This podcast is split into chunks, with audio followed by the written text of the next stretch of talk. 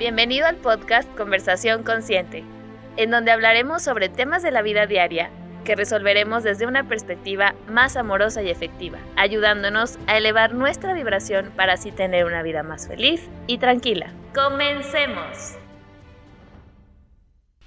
Hola, ¿cómo están? Bienvenidos a Conversación Consciente y estoy aquí con un súper invitado, su nombre es Alejandro.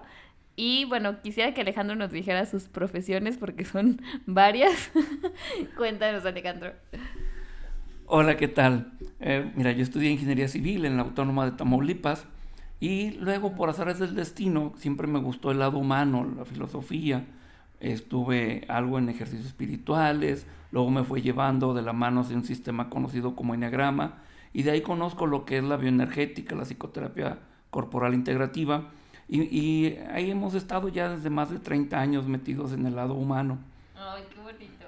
Sí, la verdad que sí, ha, ha sido un camino de mucho aprendizaje, fuerte, doloroso, pero de mucho aprendizaje. Sí. Bueno, de hecho yo conozco a Alejandro porque trabajamos en la misma clínica, yo atendiendo pacientes en referente a lo nutricional y Alejandro eh, referente a la terapia también de pareja, ¿verdad? Así es. Que eso es a lo que eh, hoy queremos como tocar como principal, ya que bueno, el título de nuestro episodio es Matando al Príncipe Azul, no tanto como matándolo literalmente, pero sí como esta parte de la ilusión que nos han hecho creer, sobre todo a las mujeres, de que ya con eso nuestra vida está resuelta.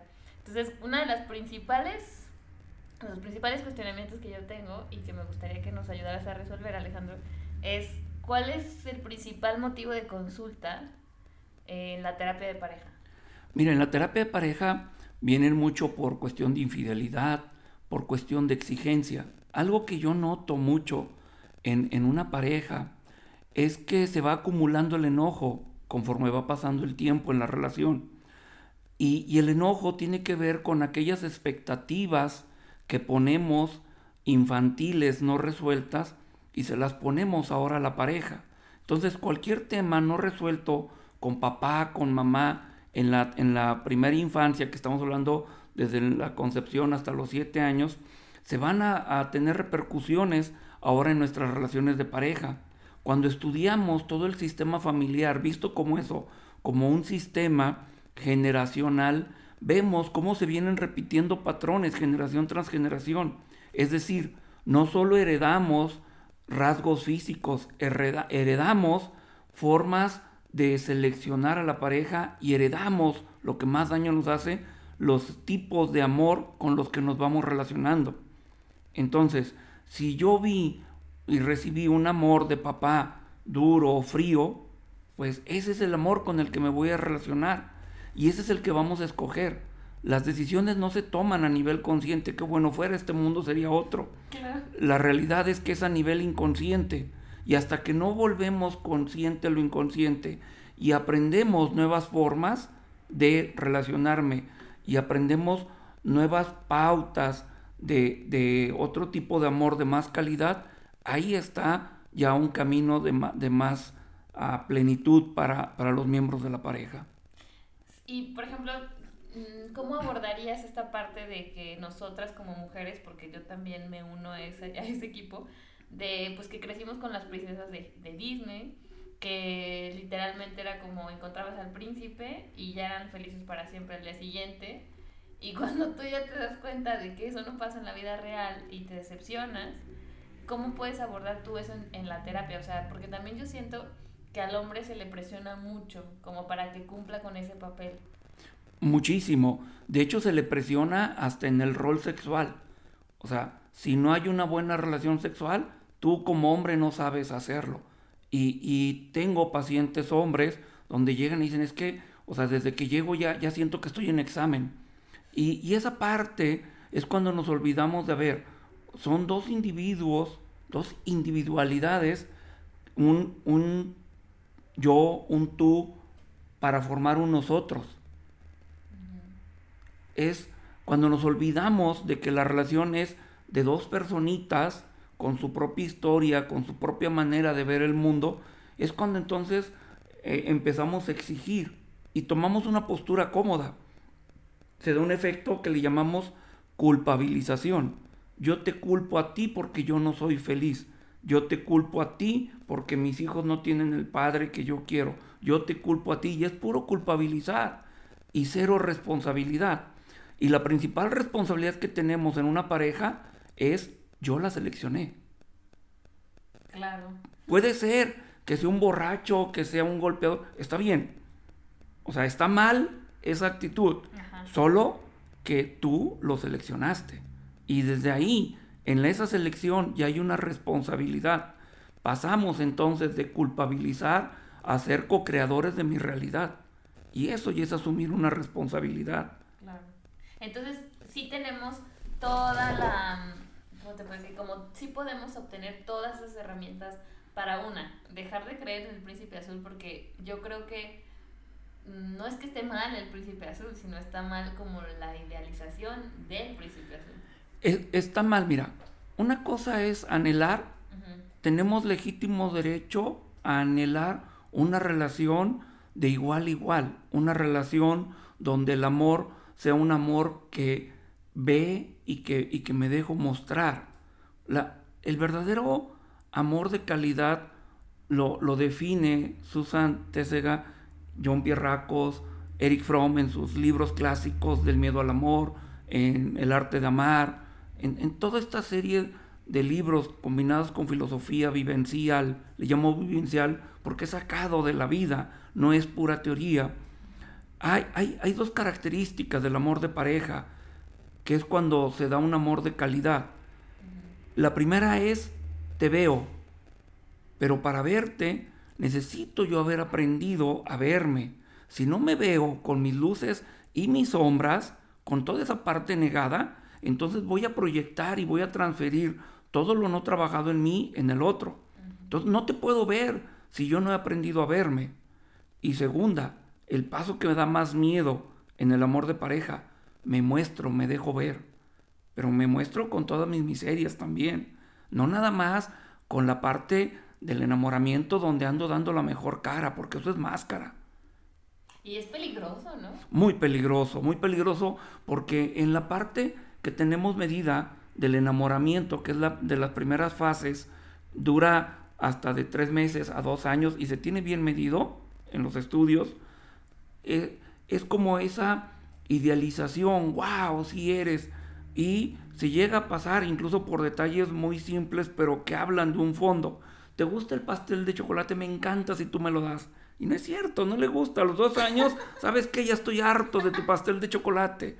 Ese momento se vuelve un reclamo, cuando en realidad puede celebrarse ese momento porque por fin se está cayendo la máscara y ahora sí tengo la oportunidad de conocer quién realmente está frente a mí, pero ojo, también yo atreverme a que se caiga mi propia máscara. Eso. Y como la máscara es inconsciente, entonces hay un trabajo de introspección, de autoanálisis, de autoconocimiento.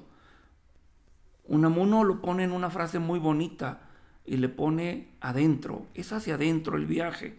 Primero es la inmanencia, el conocimiento hacia nosotros mismos, porque si no, ¿qué voy, a, ¿qué voy a mostrar? Voy a mostrar la personalidad adaptada que yo creo que soy. Y juro y perjuro que soy esa persona. Pero no lo soy. Noticia, no somos esa persona que tanto has creído defender y que tanto juras y perjuras que eres. Y bueno, y también como esta parte de es que yo soy buena, yo soy bien buena y él es un malvado. Y es que él me está haciendo, y es que él me traicionó, y es que él me engañó, y es que así como en primera pues no haciéndote cargo, ¿verdad? o sea, entrando en el papel de víctima. Pero como tú dices, así ni siquiera se conoce, ¿cómo vas a ver? Hay una, mira, en, en la parte de relaciones, vamos a llamar sadomasoquistas, vamos a poner el ejemplo, la esposa, las pacientes que me llegan aquí, mi esposo me golpea. Sí, bien, la conducta está totalmente errada, está totalmente equivocada y hay que ponerle límites, eso no tiene justificante la parte que hay que averiguar es cómo le hago yo para sostener tanto abuso en mi vida. Yo soy el que sostengo el abuso en mi vida. La sumisión en realidad es una perversidad oculta. Lo que pasa, miren, en una relación, la mamá es la sumisa, la mamá es la que le ha aguantado golpes al marido borracho, al novio borracho, al que las maltrata, al que todo, sí. Pero los hijos tienden a tomar el enojo que no tomó la mamá sumisa. Y termina el hijo mayor, el del medio, golpeándose incluso con el papá, porque la mamá no fue capaz de poner límites.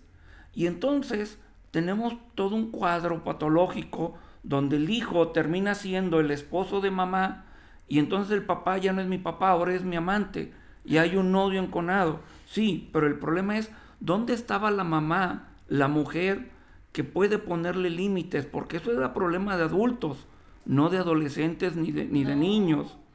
Y el niño, el adolescente, es el que tiene que ir a defender a mamá, cuando lo natural es que los padres sean los que defiendan a los hijos, los que protejan, los que contengan.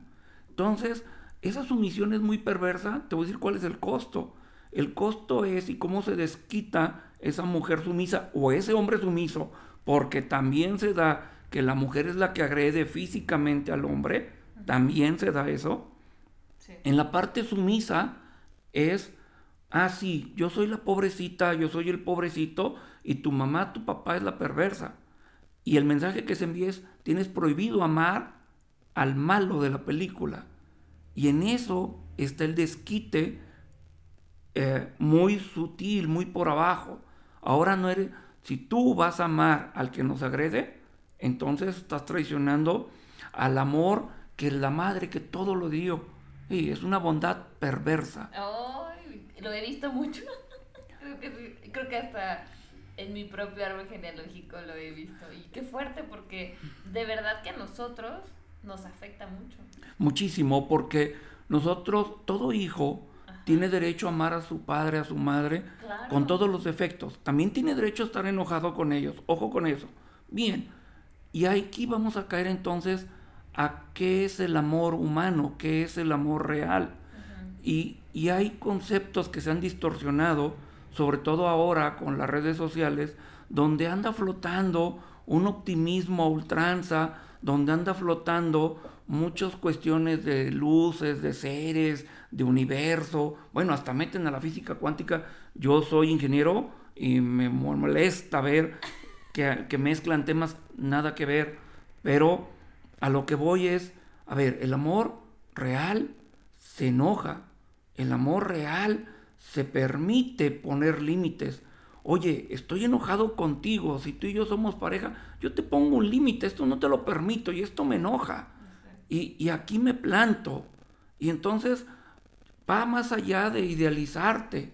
Te puedo ver y puedo ver tu juego y puedo ver mi juego y puedo ver cómo te trato de manipular y puedo ver cómo tú me tratas de manipular. Pero si somos pareja, hay un sentido de para qué somos pareja, no es por qué, es para qué. ¿Qué queremos hacer con nuestra relación? Y desde ahí, entonces, no se puede idealizar. Tenemos derecho a anhelar, a anhelar una relación madura, sana. Entre adultos. Entre adultos y de igual a igual. Cada vez que yo estoy poniendo una exigencia, ojo con las exigencias. No es lo mismo que los límites.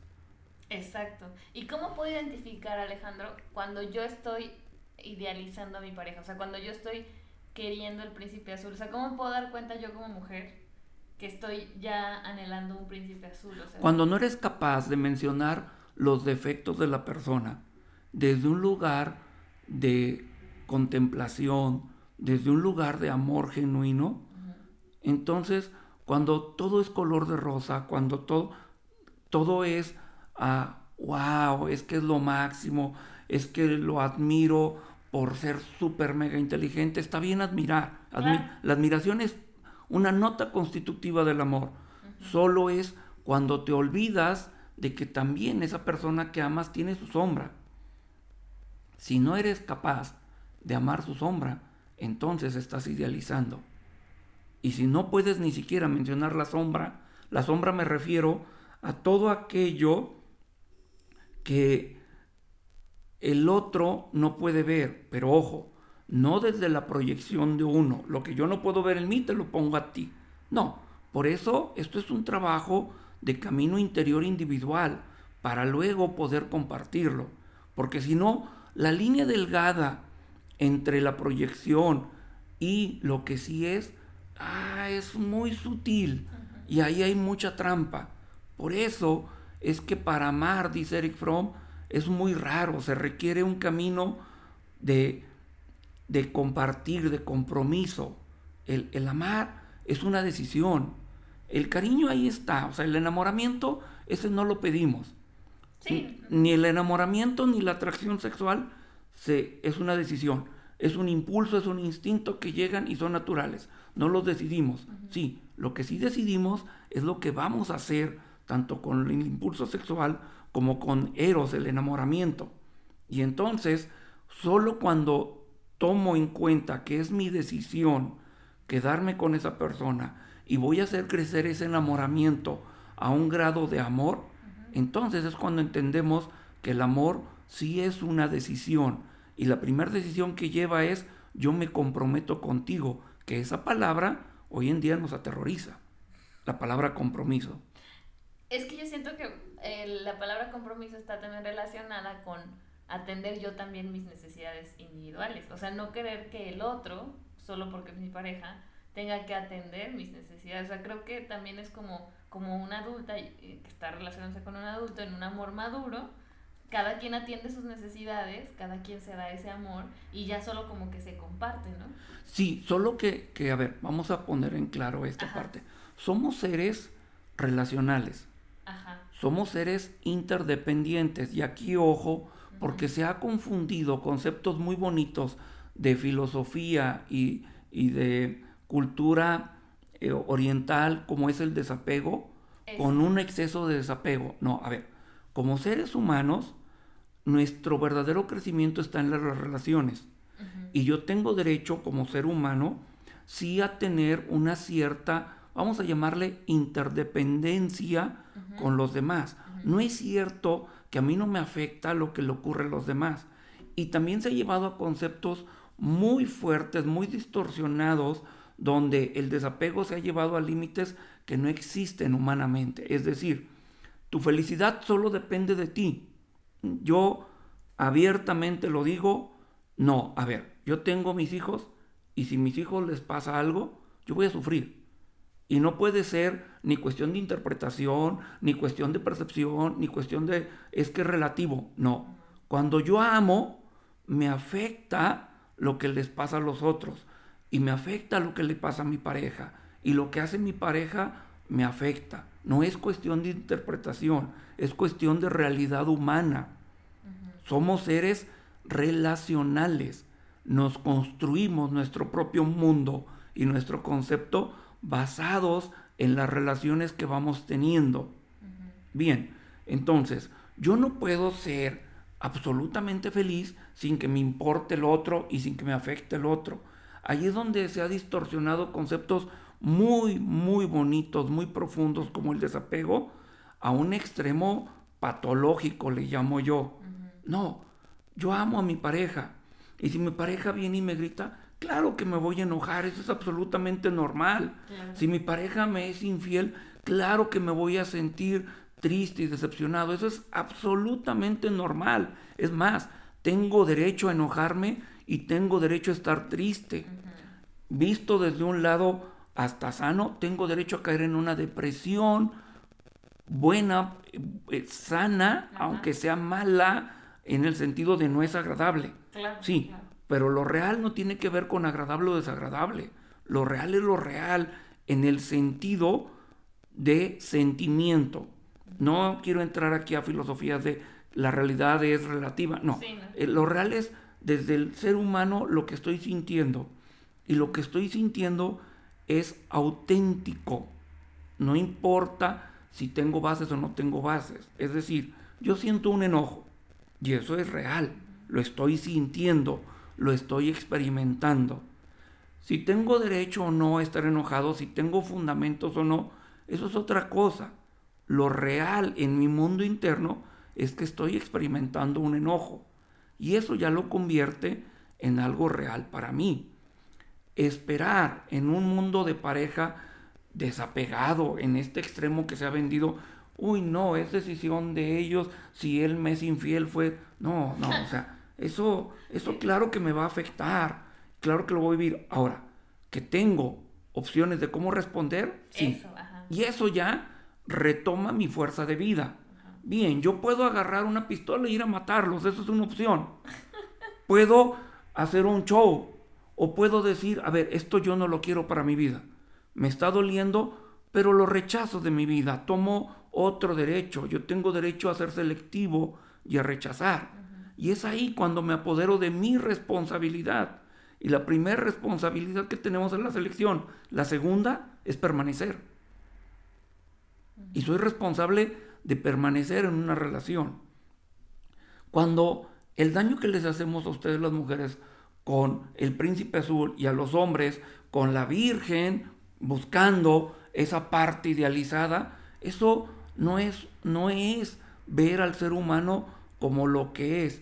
Es blanco y negro, sí, pero también hay matices y hay colores y hay incongruencias y hay contradicciones. Y así somos los seres humanos. Aprender a amar desde esa realidad, le llamo yo, y aquí meto un poquito de espiritualidad, es aprender a mirarnos con los ojos compasivos, entiéndase, no de lástima, sino la compasión divina. Yo creo en Dios, yo le llamo así. Hay quien le puede llamar el arquitecto del universo, la vida, lo que sea. Pero es aprender a mirarnos desde una mirada amorosa, valga la redundancia. Pero una mirada amorosa es, puedo ver mis defectos y puedo ver los defectos del otro. Cuando yo rechazo defectos del otro, ojo, rechazo es desde un tienes que dejar de ser así. No, a ver, yo pongo límites. A ver, esto que estás haciendo, esto me está afectando, esto ya no lo puedo tolerar. Hay otras que te puedo ayudar, pero esto ya no, ¿por qué no? Porque daña al amor que decidimos construir, daña a la relación, al nosotros. Y entonces ahí pongo límites, ¿va? Pero cuando me enfrasco en una sola postura de estar criticando y enjuiciando a mi pareja, ese es un tema que me toca a mí, porque me está hablando de algo que yo no he podido integrar en mí. Ojo, no quiere decir que el otro no lo tiene. Sí, ajá. Sí lo tiene. Cuando me hablan a mí de la ley del espejo, yo le digo, a ver, la ley de la transferencia, que es un fenómeno psicológico, emocional, no es de gratis. No, no lo andamos proyectando a diestra y siniestra. el otro lo tiene. Sí. Solo que hay dos trabajos ahí en lo individual. Número uno, ¿cuál es la parte que yo no estoy integrando? Número dos, ¿cómo me relaciono con esa situación? Ejemplo, el abuso. ¿Cómo me relaciono con el abuso? Y dos, ¿en qué parte de mi área yo soy abusivo también? ¿En qué parte de, de mi vida que no he podido integrar yo soy abusivo con las mujeres? Yo soy abusivo conmigo mismo. Conmigo mismo. ¿Cómo me abuso yo hacia mí mismo? Y eso es lo que llego a reclamarle al otro, porque no me hago responsable de lo mío. Y la responsabilidad no tiene que ver con exigencia, tiene que ver con conciencia. Y esa palabra de conciencia es la que menos estamos trabajando hoy en día y menos en estas situaciones que estamos viviendo. Exactamente. Pues la verdad es que yo creo que sí es un tema demasiado amplio, porque pues a fin de cuentas creo que es, yo pienso, es como muy personal, que desde que yo estaba chiquita como que se me perfiló para eso, para conseguir una pareja, porque aparentemente ahí va a estar la felicidad. O sea, todo lo que yo hiciera, eh, estudiara una profesión, eh, tuviera dinero, me realizara personalmente, no era como suficiente si no consigo una pareja, ¿no? Y, creo que para muchas mujeres es así. Entonces, ¿cómo podrías tú ayudarnos, Alejandro? Porque yo siempre les doy como herramientas a la gente que escucha, como dos o tres herramientas prácticas para que nosotros como mujeres, y también incluso creo que le puede servir a los hombres, porque también ellos idealizan a las mujeres, o sea, las princesas, este, para que literalmente matemos esta imagen y veamos un poco más eh, con compasión y, más genuinamente a la pareja, ¿no? Ok, primero, yo, yo me iría a la raíz, a ver. la, la, el anhelo de tener una pareja viene desde la evolución, desde que había una molécula por ahí flotando en el océano, pasó otra y le aventó unos bioquímicos para decir quiero estar contigo. La evolución tiene que ver con la unión.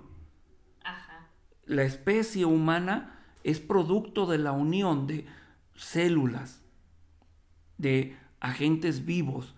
Entonces, es legítimo anhelar tener una pareja. Desde por ahí es legítimo y de hecho está en, la, en, el ADN, está en nuestra esencia como seres humanos. Bien, ah, eso es, tomo mi derecho así anhelar tener una pareja. Hasta ahí sí es, es legítimo.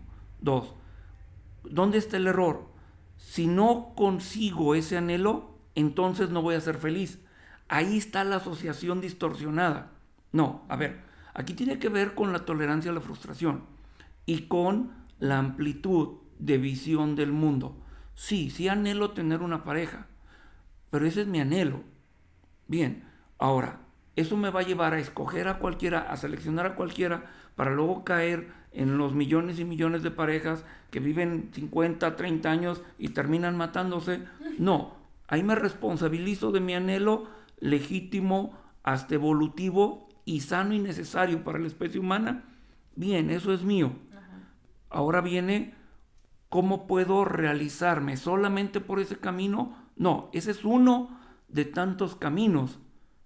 En el extremo opuesto está aquel santo que se va a las montañas y decide ser una asceta ermitaño. Y ahí encuentra, aquí cerquita de San Luis Potosí, en el Real de 14, vive una monja en uno de los cerros y ella vive sola. Se fue ahí con una compañera de religión, se muere la compañera y ahí está, donde está el cerro sagrado, se ve enfrente hacia la sierra y ahí los mismos guías te explican eso. Entonces, ese es otro camino. Ponemos por ahí un poquito y en medio hay otros. Puedo la, alcanzar la autorrealización a través de mi profesión, a través del conocimiento de mí mismo. Mira, no sé si has experimentado cuando vas a la naturaleza, a la sierra, y ves un atardecer. Ay, sí, es bien bonito. Y tú respiras, entras en contacto y agradeces. Y si te quedas un poquito más, ves las estrellas. Y, si has estado en este contacto íntimo contigo, con la naturaleza, en ese momento no te falta nada. Inhalas, haces consciente tu respiración, sostienes y exhalas. Y te haces consciente de tu vida, te haces consciente de ese milagro que está en ti y que eres tú y que somos nosotros. Y en ese momento todo está bien, todo está completo. Contactar esta parte es sano, es bueno, porque entonces vemos que tengo la opción de compartir esto, esta unión conmigo, con alguien más, pero porque la quiero compartir. Exacto. Y ahí viene entonces que una relación puede ser desde la necesidad o desde la abundancia comparto contigo aquello que he encontrado y te invito a que, te, metas a mi mundo y yo meterme al tuyo para que me ayudes a ver aquello que yo no puedo ver. En la película conoces a Joe Black. Hay una parte hermosísima donde Joe Black le pregunta al yerno del protagonista, de, de uno de los protagonistas, dice, ¿cómo estás seguro de que amas a tu esposa? Y él contesta, uno de los mejores guiones que he visto en el cine, contesta, porque ella conoce lo peor de mí. Ya no tengo nada que ocultarle. Y no me imagino a nadie más que yo quisiera mostrarle lo peor de mí. Por eso sé que la amo, porque solo a ella me siento a gusto mostrándome desde esta parte amorosa a ti te he elegido como compañera, a ti te tomo de la mano y tú haces lo mismo conmigo, porque el amor es un dar y recibir, un dar de pareja. Sí, pero el dar y recibir es el ser. ¿Cómo me doy al otro? ¿Desde qué lugar? ¿Me doy desde el miedo? ¿Me doy desde qué lugar? Y desde ahí compartirlo. Y entonces el caminar en pareja se vuelve una aventura. Cuando me dicen, es que el amor se acaba, no. ¿Cómo va a acabarse un, universo dentro de uno? No. tendrías ni esta ni 20 vidas para conocer. Se vuelve una aventura y esa es la aventura del amor en pareja. Yo creo que más bien el hecho es de que el enamoramiento sí se acaba, ¿no? El enamoramiento madura. El enamoramiento ah, no acaba, Talia, cuando me comprometo y entonces yo mantengo viva la llama del enamoramiento. Y entonces soy novio de mi esposa de 40 años, de 30 ah, años, y el impulso sexual se mantiene. Las dos llamas se pueden mantener, pero requieren del compromiso. Claro. No, no se mantienen por sí solas. Jaime Sabines lo pone en un poema hermosísimo y se burlan los amorosos de aquellos que, creen que el amor es eterno y no porque no exista, sino porque creen que solo se mantiene. Hay que ah, alimentarlo. claro, es, sembrarlo. Más bien, estar alimentándolo desde el compromiso, desde, desde ese compromiso no exigente del tener o del deber, sino desde la conciencia de que es un milagro esto que tenemos, que es el amor. Y eso es hermosísimo en una relación. Sí. Pues sí, o sea, yo creo que el tema es muy, muy, muy profundo y yo lo he trabajado con Alejandro y la verdad es que me he dado cuenta de muchas cosas que pues la verdad no tenía la, la conciencia. La relación de pareja, Talia, es la relación por excelencia que nos va a proporcionar las herramientas o, mínimo la oportunidad de meternos al área más profunda de sombra que ocultamos. Es la única relación que nos va a confrontar con todo el ser inferior de nosotros. Ahí va a brotar. Y, y ahí es donde matas al príncipe azul. Ahí lo matas. ¿Por, qué es necesario matar a ese príncipe azul? Porque ni existe la princesa ni existe el príncipe. Lo que existe son seres humanos reales, de carne y hueso, que se van a fastidiar, que traen temas no concluidos de papá y mamá, que traen todo su bagaje ancestral. Y eso es lo que se atreven las almas a mostrarse. Pero para eso se requiere un alto valor de valentía del corazón. Eric Fromm en El arte de amar y Ortega y Gasset lo ponen en una frase muy bonita. Dicen, es más raro encontrar un diamante grandotote que es más raro, perdón, encontrar el amor que esos diamantes, porque siempre o casi siempre tendemos a relacionarnos desde nuestras heridas infantiles y le exigimos a la pareja que lo sane. La pareja es una compañera, es un compañero de viaje. Y de ahí, cuando hay una decisión del amor, te tomo de la mano, ven, vamos a mi luz y vamos a mi sombra. Y luego vamos a la tuya y vamos a tu luz y a tu sombra. Y vamos creando juntos una relación hermosísima, pero con los pies en la tierra. Somos seres celestiales aprendiendo a ser terrenales, no al revés. Exactamente. No al revés. Ay, qué bonito, Alejandro. Pues muchísimas gracias. Ya se nos acabó el tiempo de la entrevista, pero muchas gracias. Yo creo que vamos a tener que hacer otra si nos permites. Claro que sí, con todo gusto, Talia. Un, gusto enorme estar contigo. ¿Y hay alguna forma de que te puedan contactar, Alejandro?